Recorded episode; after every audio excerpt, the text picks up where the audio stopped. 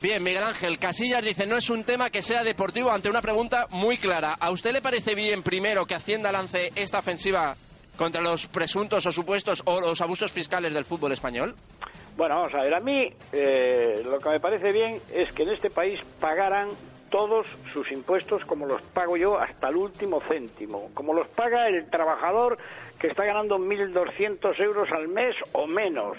Y naturalmente, con más razón, aquellos que ganan mucho dinero. O sea, que eso como principio es incuestionable. También es verdad que Hacienda, ¿eh? de vez en cuando, este Montoro nos tiene acostumbrados a efectos mediáticos, sabe que el fútbol eh, es una cosa que atrae muchísima gente y con noticias como esta da la impresión de que el señor Montoro pues es un diligente recaudador fiscal que no va a dejar a nadie sin meterle la mano en el bolsillo cosa que no es cierta, porque yo le diría al señor Montoro que haga pública la lista de evasores fiscales que le entregó un suizo que está escondido en Francia, se llama Falciani, y donde creo que hay 1.400 españoles que tienen el, el dinerito fuera. Y nos gustaría que nos diera la lista para poder aplaudirles cuando les vemos por la calle.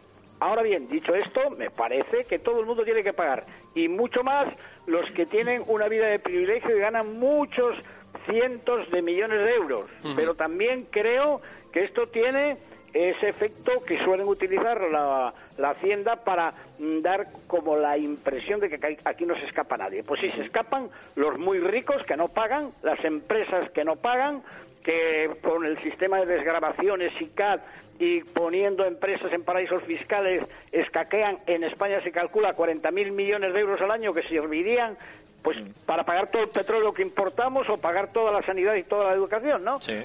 O sea que también tiene un efecto de propaganda. Pero sí que paguen, que paguen los jugadores todo lo que tienen que pagar, porque ganan mucho dinero y qué vamos a decir los que tenemos un sueldo o los gentes que están con dificultades para llegar al, final de mes, ¿no? Pues Messi es uno de los jugadores que ha tenido problemas con, con Hacienda, precisamente.